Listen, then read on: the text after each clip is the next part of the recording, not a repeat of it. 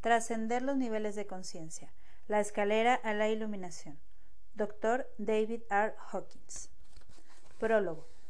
El ego nos mantiene atrapados en la creencia de que todo y todos estamos separados, de que nuestras acciones, nuestros pensamientos andan libremente, campan a sus anchas sin ir a ninguna parte. Esta forma de ver y entender la vida nos hace tener experiencias dolorosas y sufrimientos innecesarios. Todos ellos están en relación directa con lo que se llama nivel de conciencia. Una pregunta que podríamos hacernos todos es la siguiente. ¿Qué es un nivel de conciencia? Y una posible respuesta podría ser es una apertura, una ampliación de nuestra comprensión de lo que es la realidad, un cambio de paradigma que nos permite cambiar nuestra percepción, liberándonos de los apegos y deseos que conllevan dolor y sufrimiento. Alguien dijo que todos tenemos la experiencia del dolor, pero que el sufrimiento es una opción, una elección. Este estaría relacionado con nuestro apego y resistencia al cambio, con la aceptación de nuestra realidad. Pienso que este es el quid de la cuestión. Poner en duda, cuestionarnos seriamente nuestras creencias y nuestros valores, los cuales determinan mi percepción y mi nivel de conciencia. Lo tangible y lo intangible nunca han estado separados. La evolución se correlaciona directamente con la creación. Todo es inteligencia y todo tiene un sentido que va mucho más lejos de la percepción dual. Cuando el estudiante se cuestiona permanentemente su percepción de las experiencias vitales, cuando vive en la indagación, cuando comprende que todo dolor, lejos de ser un engorro, es una oportunidad de cambiar, es cuando amplía, sin hacer nada, su conciencia. La conciencia se abre paso como si hubiera sido liberada de un obstáculo y entra iluminando la conciencia del estudiante, reforzándole, alimentándole, dando soporte y estructura a este nuevo nivel de apertura de conciencia hasta la próxima apertura. Hawkins disecciona magistralmente los niveles de conciencia y en su estudio quedas irremediablemente abocado a un proceso de cambio y transformación de tu propio nivel de conciencia. De enorme interés tiene para mí, y lo digo porque refuerza la ecuación emocional fundamental que desarrollo en mi libro Yo soy tú, es el párrafo siguiente. Aunque la materia tiene una potencialidad enorme, carece de la cualidad o poder innatos para evolucionar hasta el campo de existencia que llamamos vida. La suma de materia y evolución da como resultado la dimensión temporal, en el nivel de conciencia mil, el nivel del absoluto, puede confirmarse que la vida emana únicamente de la divinidad. Hawkins nos dice que este es el camino y yo estoy plenamente de acuerdo con él. En la medida que abramos nuestra conciencia, que permite nuestra experiencia subjetiva en el mundo lineal, el alimento constante del campo que lo sustenta todo y que llamamos conciencia, permitimos que esta última se vaya expresando en el mundo dual transformándolo todo a su paso. Este campo intemporal, omnipresente y omniabarcante es pura potencialidad, y en él resuena nuestro nivel de conciencia, lo que llamaríamos el nivel de manifestación en el mundo dual, el mundo de la conciencia, el mundo material. Este libro nos enseña y nos conduce a un estado de conciencia que nos permite trascender las polaridades en las que se desarrolla nuestra conciencia. Se trata de un no posicionamiento, de un no juicio, de un observar con una mente tranquila que observa lo que sucede en la pantalla mental. Cuando la conciencia no se deja atrapar por los ardides de la mente, cuando está en el estado de no hacer, es cuando se abre la puerta a la conciencia y se le permite expresarse en esta situación y manifestar la solución más adecuada, perfecta, diría yo. Aquí está la solución al juego psicológico que la mente urde para atrapar nuestra conciencia y esclavizarla al ego. Nuestra conciencia alcanzará niveles de comprensión más elevados en la medida que nos cuestionemos permanentemente nuestra realidad, siendo conscientes de que está sujeta a creencias y valores que muchas veces son dogmáticos e irracionales. Liberar la mente es no prestarle la atención que ella demanda, pues así es como se alimenta. Nuestra atención, nuestra fuerza creativa, es la energía que la mente necesita para seguir proyectándonos una película que creemos real. Se trata de mantener un estado de alerta, un estado de plena atención, de observar para evitar, en la medida de lo posible, quedarnos atrapados y ser arrastrados por esta realidad virtual. Como dice Hawkins, la mente es incapaz de diferenciar lo real de lo virtual. Ella busca constantemente atención, busca nuestra fuerza y procura mantenernos hipnotizados en esta realidad. La mente está dominada por el ego. y éste solamente busca nuestro apego para que nos sintamos constantemente frustrados, solos, buscando algo que solucione nuestros problemas. El ego no permite que tomemos conciencia de que nuestros problemas y todas nuestras experiencias guardan una relación directa con el nivel de conciencia en el que estamos viviendo. Trascender los niveles de conciencia es trascender las diversas polaridades de la vida, comprendiendo que estas son las fuerzas que generan el movimiento de lo que llamamos vida. Una polaridad no puede existir sin otra. Posicionarse, atacar a la otra polaridad genera más fuerza dual y nos mantiene atrapados en una especie de noria que nunca para y cada vez gira más rápido. Para detener este movimiento preciso, la quietud mental que consigo cuando observo con plena conciencia lo que tengo enfrente es una proyección, cuando en lugar de juzgar comprendo que las polaridades se complementan, entonces permito una explosión de luz que me lleva a trascender la dualidad y a ver la solución a la que llamaba problema. Sean todos bienvenidos a ralentizar esta noria para que podamos bajar de ella. Gracias, doctor Hawkins. Enric Corbera. Primera sección. Visión general. La evolución de la conciencia. Para comprender los niveles calibrados de conciencia es conveniente recapitular cómo surgió la conciencia en el planeta y su evolución, a través del reino animal hasta su expresión en la humanidad. El foco inicial de interés es la evolución del ego, con sus limitaciones innatas. El término ego tiene un significado diferente en el trabajo espiritual del que tiene en psicología, psicoanálisis y en las teorías de Carl Jung o Sigmund Freud. Estas diferencias se clarificarán posteriormente. No se supera al ego viéndolo como un enemigo. Es nuestra herencia biológica y sin ella nadie estaría vivo para lamentar sus limitaciones. Al comprender su origen y su importancia intrínseca para la supervivencia, podemos ver que el ego es muy beneficioso, pero si no se resuelve o trasciende, tiende a volverse revoltoso y a causar problemas emocionales, psicológicos y espirituales. En el tránsito de lo inmanifestado en lo manifestado, la energía de la conciencia misma interactuó con la materia y siendo una expresión de la divinidad, de dicha interacción surgió la vida. En sus primeras formas, las expresiones de la vida animal eran muy primitivas y no tenían una fuente de energía interna e innata. Por lo tanto, la supervivencia dependía de la adquisición de energía externa. Esto no fue un problema en el reino vegetal, donde la clorofila transforma automáticamente la energía solar mediante los necesarios procesos químicos. La vida animal tuvo que adquirir lo que necesitaba de su entorno, y este principio estableció el núcleo principal del ego, que aunque sigue estando fundamentalmente dedicado a su interés particular, a la adquisición, a la conquista y a rivalizar por la supervivencia con otros organismos. Sin embargo, es importante señalar que el ego también tenía las características de curiosidad y búsqueda y por tanto de aprendizaje. A medida que progresaba la evolución, los mecanismos de supervivencia se hicieron más elaborados en función de la inteligencia, lo que permitía adquirir, almacenar, procesar, comparar, integrar, correlacionar y estratificar información. Esta observación es la base de la teoría del diseño inteligente, que no exige presuponer la existencia de una divinidad o de un creador, esta teoría confirma que la energía de vida tiene una cualidad innata. Mediante la experiencia adquiere información y es capaz de procesarla en una integración progresiva y en estratificaciones de creciente complejidad. Seguidamente la vida evolucionó hacia formas progresivamente superiores, y si vemos un cuadro de este progreso a lo largo de grandes periodos de tiempo, su expresión en el reino animal se hace evidente. Es notable que en los niveles de conciencia situados por debajo de 200, con excepción de la mayoría de las aves, la vida podría describirse como predadora. Adquiere la energía que necesita a expensas de otros, y como su supervivencia se basa en la adquisición, ve a los demás como rivales, competidores y enemigos. Por lo tanto, hasta el nivel 200 la vida está presidida por la rivalidad y el interés propio. Como se contempla a los demás como enemigos potenciales en el lenguaje moderno podríamos decir que la vida es posesiva, competitiva, hostil y en sus expresiones externas agresiva y salvaje.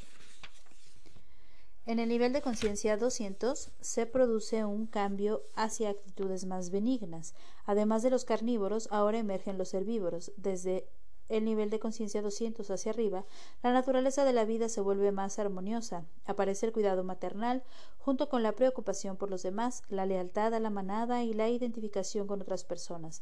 Son los comienzos de lo que posteriormente se expresará en la naturaleza humana como capacidad de relacionarse, socializar, jugar y mantener vínculos familiares y de pareja y la cooperación grupal para conseguir objetivos compartidos como la supervivencia por medio de actividades comunitarias. Con el avance de la evolución, los bípedos, al mantenerse erguidos, dispusieron de dos extremidades que no necesitaban para la locomoción. Estas extremidades libres desarrollaron habilidad manual y como consecuencia de la oposición del pulgar fueron capaces de fabricar herramientas. El emerger del cerebro anterior facilitó la creciente complejidad y del córtex prefrontal se convirtió en el asiento anatómico de la inteligencia humana. No obstante, debido al predominio de los instintos animales, inicialmente la inteligencia estuvo al servicio de estos instintos primitivos. Así, el córtex prefrontal estuvo al servicio de las motivaciones de la supervivencia animal, como se hace evidente incluso en la observación casual. La evolución representa la creación y la casualidad básica de la creación es la evolución, porque ambas son una misma cosa. El hombre primitivo apareció como un brote del árbol evolutivo, comenzando presumiblemente hace tres millones de años como Lucy, y mucho después le siguieron el Neandertal, el Cromañón, el Homo erectus y otros. Todos ellos calibraban aproximadamente entre 80 y 85. Más recientemente, tal vez hasta unos 600.000 años, apareció en África el que probablemente es el predecesor del hombre moderno, el Homo sapiens y Delta, con un nivel de conciencia situado a sí mismo entre 80 y 85. Este ego primitivo que persiste en el ser humano da lugar al núcleo narcisista del egoísmo, que está situado en niveles de calibración inferiores a 200 e indica la persistencia del propio interés, la falta de consideración por los derechos ajenos y el contemplar a los demás como enemigos y competidores, más que como aliados. En nombre de la seguridad, los humanos fueron formando grupos y descubrieron los beneficios de la colaboración y la reciprocidad, lo cual vuelve a ser un corolario de la formación de grupos, manadas y familias en los reinos de los mamíferos y las aves.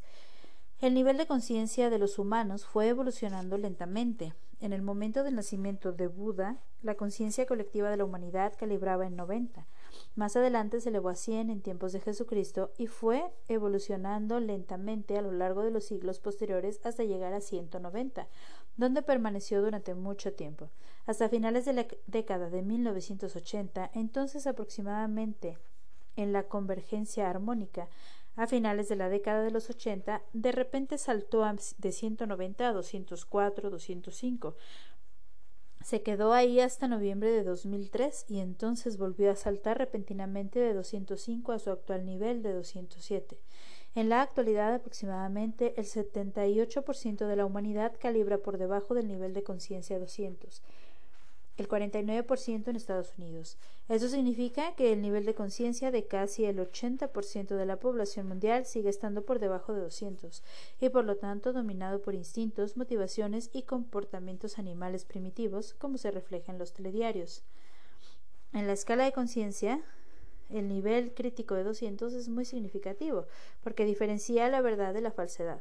Por lo tanto, los niveles de encima de 200 que progresan logarítmicamente indican niveles de poder y los situados por debajo de 200 indican que se confía en la fuerza, bien sea emocional, física o social, o cualquier otra que sea su expresión. Esta diferenciación viene señalada por la máxima de que la pluma, ideología, es más poderosa que la espada, fuerza.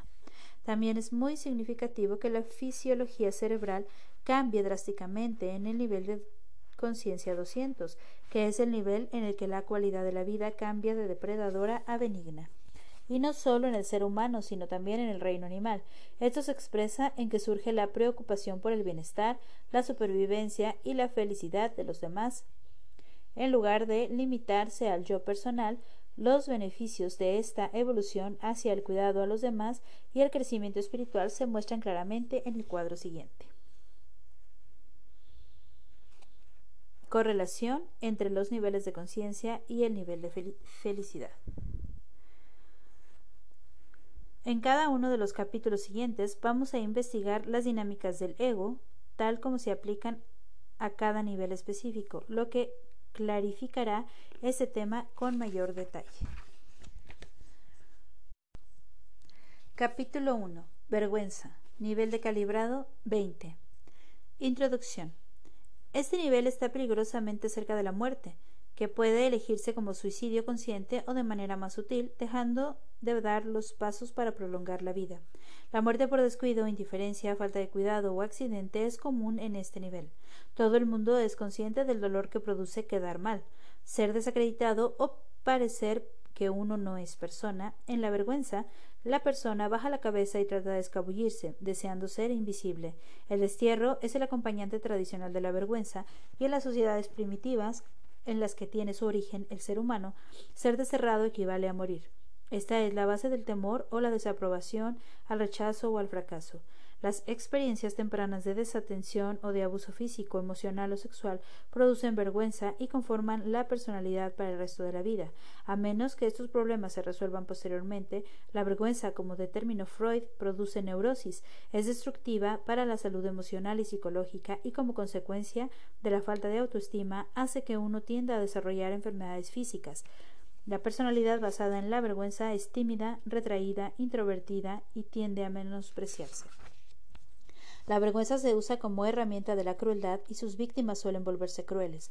Los niños avergonzados son crueles con los animales y entre ellos. La conducta de las personas cuyo nivel de conciencia está solo en 20 es peligrosa tienden a tener alucinaciones de naturaleza acusatoria, así como paranoia, y algunos se vuelven psicóticos o cometen extraños crímenes. Algunos individuos basados en la vergüenza la compensan con el perfeccionismo y la rigidez, mostrándose muy determinados e intolerantes.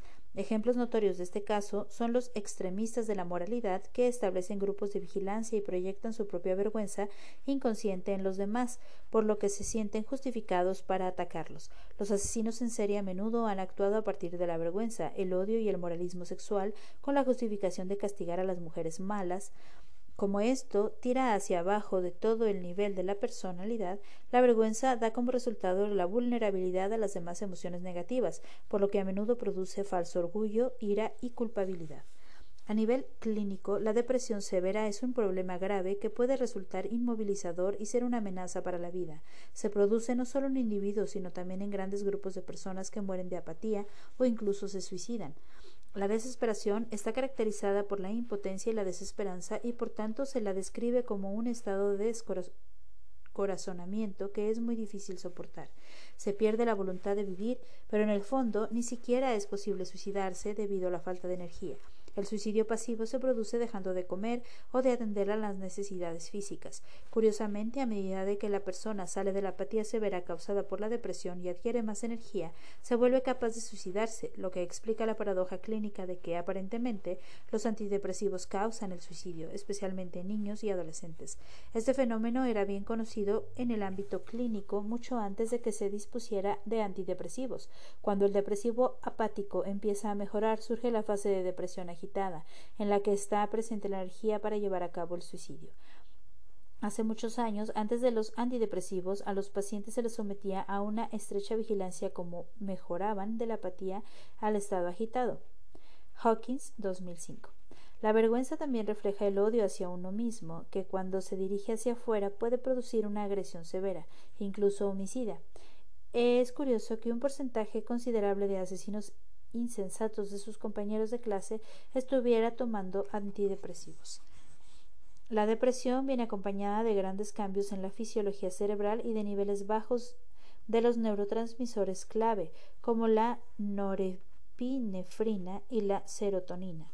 La propensión a la depresión incluye fuertes factores genéticos y kármicos y a menudo se transmite en la familia. También está relacionada con la vulnerabilidad al alcoholismo. Se estima que al menos un tercio de los adultos tendrán un grado de depresión de serlo de serio a moderadamente severo en algún momento de la vida. A nivel clínico, la depresión suele requerir ayuda profesional. Para complicar las cosas todavía más, resulta relativamente difícil diferenciar entre las tendencias verdaderamente suicidas y los gestos o amenazas de suicidio relativamente más frecuentes que surgen de un problema diferente, por lo general asociado con las relaciones interpersonales y los resentimientos. Las depresiones graves pueden ser tratadas si se cuenta con las condiciones adecuadas, pero en realidad indican la necesidad de recibir ayuda psiquiátrica u otra ayuda clínica profesional, así como protección y apoyo. La pérdida de la esperanza de vivir junto con la depresión acompañante a menudo se da en sujetos solos y aislados, en personas mayores y en personas normales que han pasado por el agotamiento psicológico de un estrés severo, como un divorcio, un desastre económico, la pérdida de seres queridos y el propio proceso de penar. El suicidio es la principal causa de muerte entre los adolescentes. Como otras enfermedades, los grandes problemas emocionales tienen componentes físicos, emocionales y mentales. También puede haber factores interpersonales y sociales adicionales, así como influencias kármicas. La recuperación puede requerir que se abandonen que se aborden algunos de estos factores o todos ellos. Incluso un problema físico aparentemente simple como una hipoglucemia funcional no diagnosticada puede ser un factor importante Muchos depresivos se han recuperado simplemente evitando el azúcar. El hecho de no buscar o de no aceptar la ayuda adecuada a menudo se debe al orgullo espiritual y a la negación psicológica o simplemente a la ignorancia kármica. Seguidamente, las fluctuaciones del estado de ánimo afectan a las relaciones interpersonales e incluso al empleo, por ejemplo, homicidios y ataques de furia en el puesto de trabajo.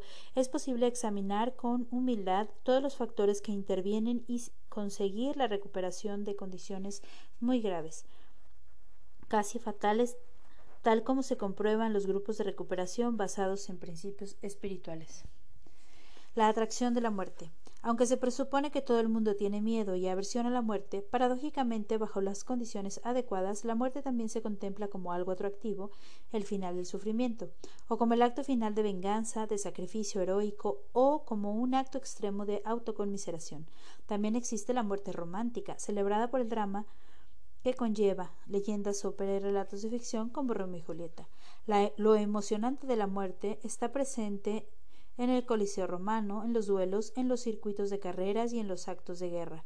El coqueteo con la muerte también es lo atrayente de asumir grandes riesgos, tal como viene representado, por ejemplo, en los símbolos de cráneos y huesos que algunos motoristas llevan en las chaquetas y en los tatuajes. También es posible la muerte ceremonial, harakiri, y es celebrada solemnemente en los funerales de Estado, cuando un carro tirado por caballos transporta lentamente el ataúd. Freud postuló la existencia de un instinto de muerte innato llamado Thanatos, en contraste con Eros, el instinto de vida, que está profundamente enterrado en el inconsciente primitivo, donde ejerce su potencia influencia que puede estar fortalecida por el adoctrinamiento, pilotos kamikazes, suicidas islámicos que hacen estallar cinturones de explosivos, suicidios en masa de sectarios, etc. Actualmente hay una larga lista de espera de diligentes voluntarios entre los extremistas islámicos. Nosotros adoramos la muerte, no la vida, dijo Bin Laden. Existe, por tanto, este culto a la muerte que se presenta llena de glamour a jóvenes inocentes e impresionables, a los que no solo se induce a suicidarse, sino a practicar matanzas masivas de inocentes. Durante la Segunda Guerra Mundial hubo muchos voluntarios kamikazes. Así, esta drástica salida conlleva un atractivo singular y el atractivo del drama. Comúnmente el suicidio es un acto de desesperanza y desesperación, consecuencia de la pérdida de fe o esperanza. Espiritual la noche oscura del alma. El estado de desesperanza y de sentirse abandonado por Dios produce un sentimiento global de depresión que puede incluir una alteración de la experiencia del tiempo comparable a la que se vive en los niveles inferiores del infierno descrito por Dante. Oh, vosotros que entráis, abandonad toda esperanza. Este estado también puede ser una fase transitoria que es consecuencia de un intenso trabajo espiritual, especialmente en el devoto que arroja al viento toda preocupación, toda precaución y explora los niveles de conciencia más hondos, en cuya profundidad siente intuitivamente que es necesario renunciar al ego y eliminar toda duda. Este estado también puede representar la necesidad de alcanzar la validación interna de la verdad espiritual antes de abandonar el ego por completo. Curiosamente, esta también puede ser la ruta que tome el ateo devoto que trata de probar si es verdad que Dios existe. O no existe, y de ser así, sí puede sobrevivir a ello. La depresión espiritual severa puede representar el último asidero del ego en su lucha por sobrevivir. La ilusión básica del ego es que él es Dios y que sin él sobrevendrá la muerte. Así, lo que se describe como la noche oscura del alma es en realidad la noche oscura del ego. La confrontación con el núcleo del ego puede llegar inesperadamente y puede ser consecuencia de soltar los apegos, junto con las ilusiones del ego y las falsas creencias y fantasías espirituales religiosas que hemos atesorado con respecto a Dios. Por ejemplo, la idea de que Dios responderá a la súplica intensa o que negociará sacudir las puertas del cielo. Oh Dios, mira cómo sufro por ti. Paradójicamente, la noche oscura del alma a menudo es signo de un progreso espiritual significativo, porque en realidad no es el alma, el yo superior, sino el ego, el que está en la oscuridad. Se puede obtener cierto confort recordando el principio espiritual de que uno solo puede ascender tanto como ha descendido, y que Jesucristo sudó sangre en Getsemaní, o que Buda sintió que sus huesos crujían cuando fue atacado por los demonios. En los pozos de la desesperación espiritual y en la negra desesperanza, la necesaria sabiduría que se ha de seguir es que espiritualmente todo miedo es ilusorio. La razón por la que es seguro soltar completamente todo lo que uno más quiere, junto con la creencia de que el núcleo interno del ego es la fuente de la vida misma es que el ego no es la fuente, por más intensa que parezca la experiencia. La última barrera a la que se renuncia y se entrega a Dios es el sustrato aparentemente irreductible del núcleo de la existencia misma, y la razón por la que es seguro hacerlo es que eso no es verdad. Con la rendición y la entrega de lo que parece ser la fuente misma, el núcleo irreductible y la esencia de la propia vida, las puertas que se abren de par en par cuando es kármicamente apropiado y brilla la radiante presencia de la divinidad, el yo personal, junto con la mente, se disuelven en el yo infinito del eterno con su profunda paz y su estado de unicidad más allá del tiempo. Este estado no es una consecuencia de la mente ni del ego, sino más bien del reemplazamiento que se produce cuando dejan de funcionar. Los últimos pasos requieren coraje, convicción y rendición a un nivel más muy profundo. Es aquí donde la verdad en forma de vibración y el aura de un verdadero maestro son de máxima ayuda, la histórica mirada del gurú, así como la invocación al maestro salvador o realidad espiritual última que uno haya elegido sea Buda, Cristo, Krishna o directamente Dios. Otra forma de la experiencia de la noche oscura del alma es consecuencia de caer de un estado elevado como alegría devocional o el éxtasis, tal como se ha descrito en las vidas de los santos cristianos, es como si uno hubiera sido abandonado por el amado. Esto puede surgir porque uno ya ha consumido su buen karma y entonces el resto de los apegos y las tendencias kármicas salen a la superficie para ser procesados y entregados a Dios. Algunos de ellos son profundos, como el auto-odio, el resentimiento hacia Dios y algunas creencias muy queridas que están asociadas con el sufrimiento, por ejemplo, la creencia de que el sufrimiento nos garantiza el favor de Dios. En la noche oscura del alma, la fe en ciertas creencias se confronta con la realidad. Todas las creencias sobre Dios son información de segunda mano transmitida por otros y por tanto también hay que renunciar a ellas. Encontramos la razón de por qué esto es así al examinar por analogía el hecho de que solo un gato sabe verdaderamente qué es ser un gato porque es un gato. El gato no sabe nada sobre ser un gato y no tiene sistemas de creencias. Por lo tanto, todas las creencias erróneas sobre Dios son ajenas a la realidad experiencial. Atravesamos la puerta que lleva a la iluminación a través de esta profunda honestidad de no saber. La experiencia de la divinidad interna como el ser o Dios inmanente es muy distinta de la creencia en Dios trascendente.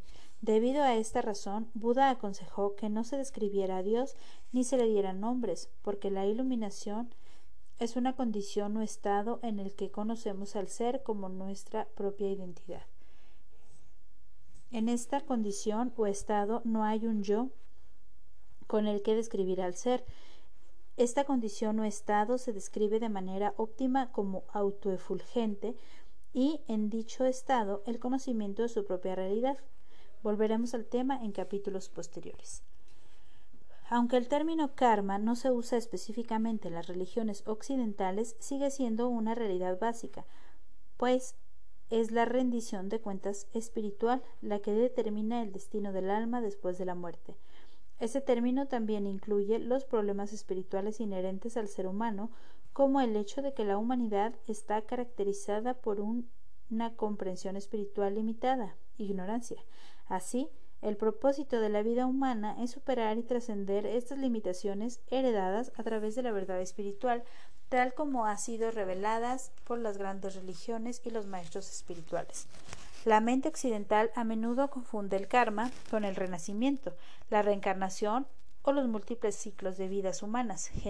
genéricamente, la palabra karma se refiere únicamente al hecho de que el alma es evolutiva tanto por origen como por destino, y es responsable de sus decisiones. Cada cual ya tiene un nivel de conciencia específico cuando nace.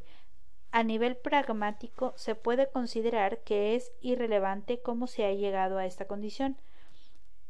Las distintas religiones, así como la investigación de la conciencia, ofrecen distintas explicaciones.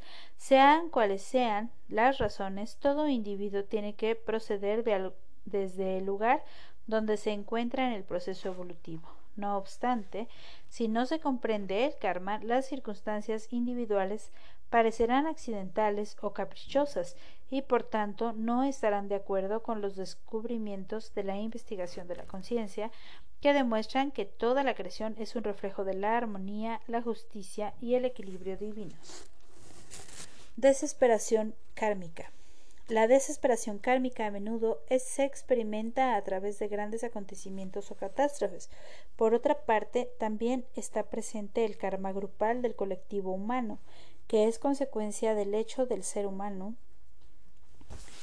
Este puede expresarse en las condiciones grupales que pueden ser étnicas, religiosas o geográficas, o puede estar alineado de otra manera debido a actos o acuerdos del pasado.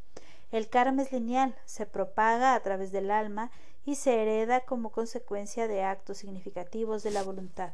La probabilidad de tales consecuencias, aparentemente negativas, puede deducirse rápidamente al contemplar la historia humana, en la que frecuentemente y repetidamente se han dado casos de inútiles matanzas de inocentes, así como de actos de profanación voluntarios y sin motivo. Karma negativo.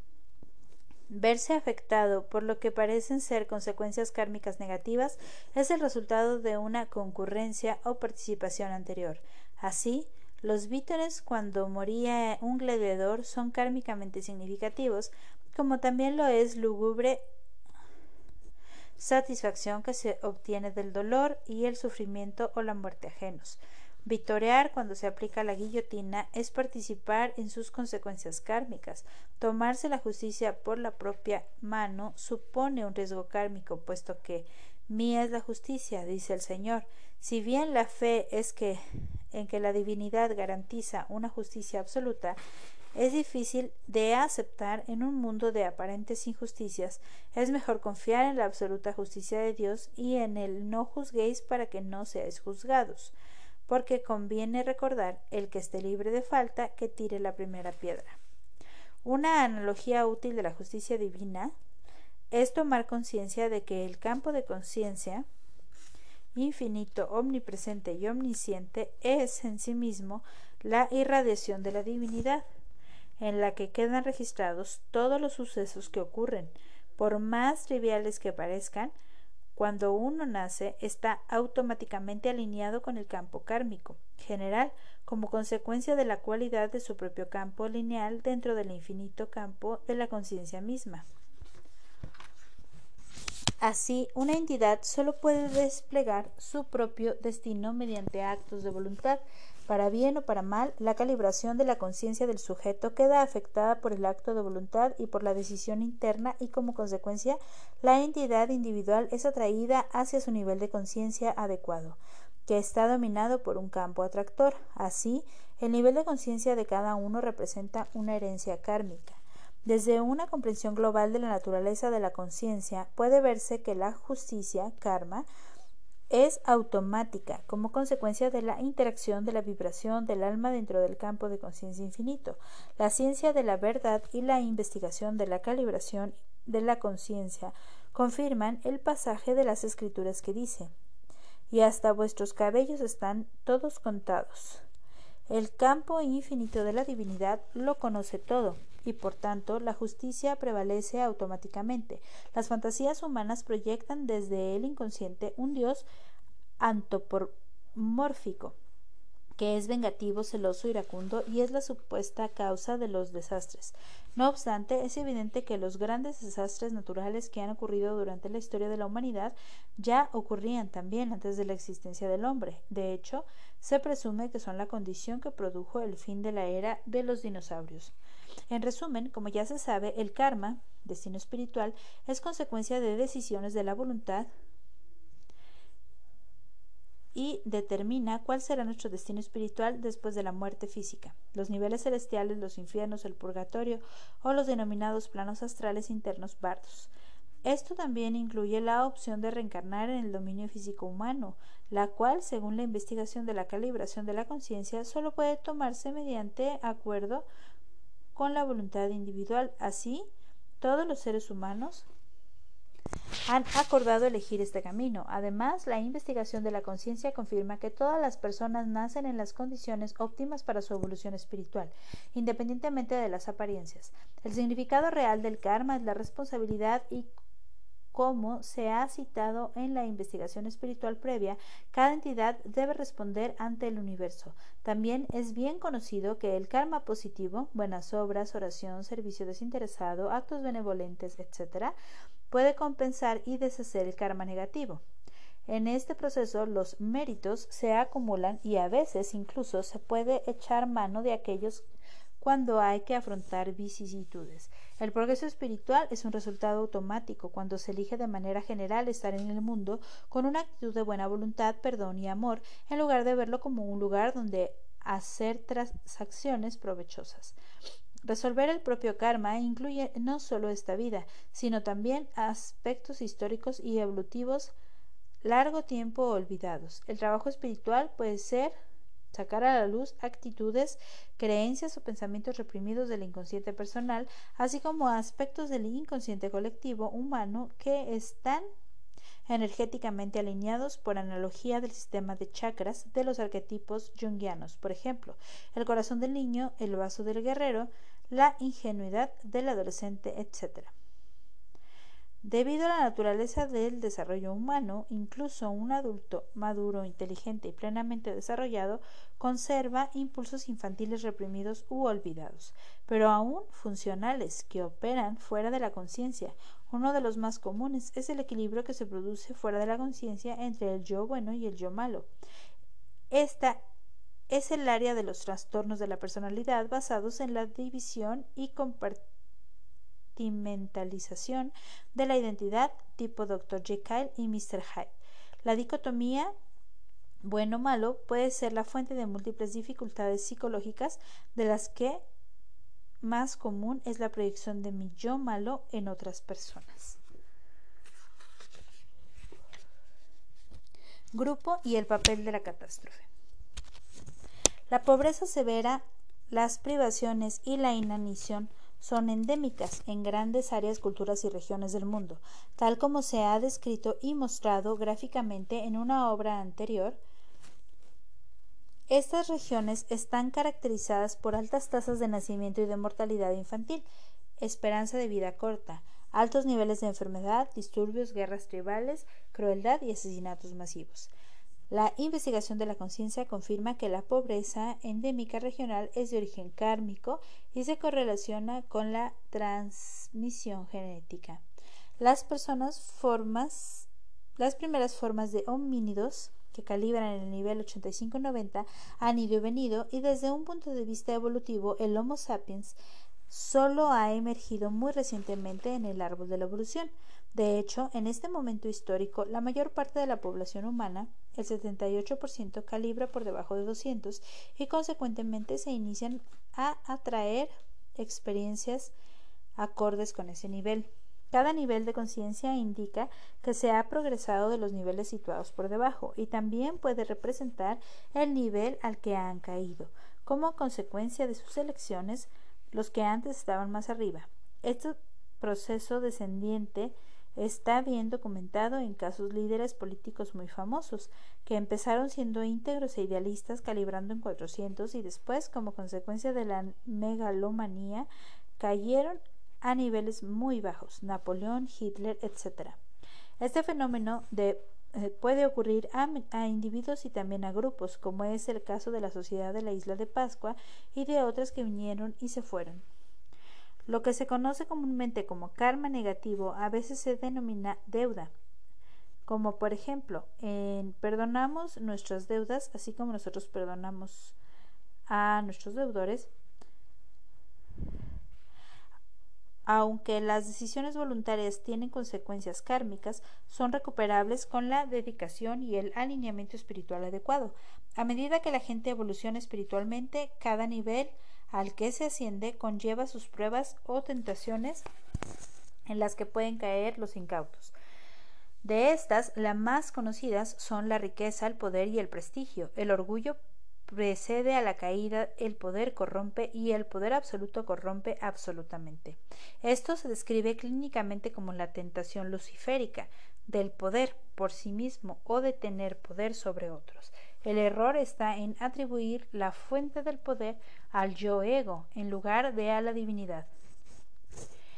En el mundo secular se producen caídas parecidas cuando los ejecutivos corporativos parecen perder todo sentido de la realidad y sucumben a la avaricia del poder ilimitado.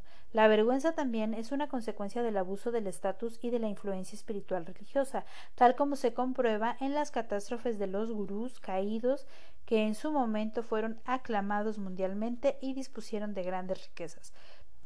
En buena parte de la literatura mundial se cuentan fábulas como las de los dioses griegos y nórdicos, así como las del Antiguo Testamento y otras religiones, que posteriormente fueron reemplazadas por el desarrollo del monoteísmo. Las historias, que puede ser el trabajo espiritual, las historias registradas de los santos cristianos dan testimonio de lo duro que puede ser el trabajo espiritual.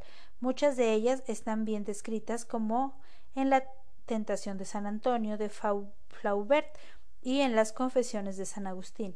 Buda también describió que fue atacado por las ilusiones y las energías negativas de los demonios de Mara, ilusión. En estudios anteriores hemos aprendido que todos nacemos en las condiciones óptimas para disfrutar de oportunidades kármicas. Por lo tanto, es sabio no juzgar, puesto que lo que parece desdicha o catástrofe puede ser la puerta a la liberación para los que tienen karma negativo que deshacer.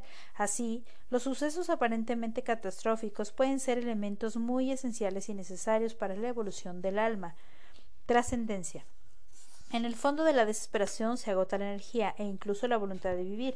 Con frecuencia solo es posible rendirse y entregar completamente el ego al pozo infernal de la absoluta desesperación, llegándose a veces hasta el punto de una muerte física inminente.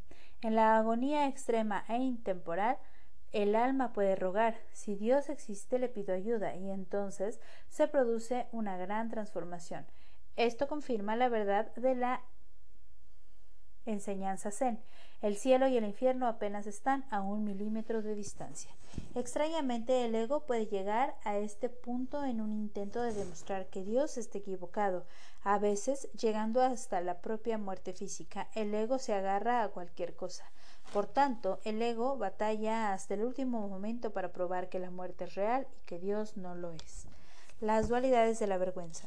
La vergüenza es una consecuencia de negar las realidades tanto del yo personal como del ser. En la vida normal es transitoria, pero cuando la vergüenza es el nivel de conciencia prevaleciente, supone un obstáculo importante para la evolución espiritual y cuando es severa puede incluso amenazar la supervivencia física.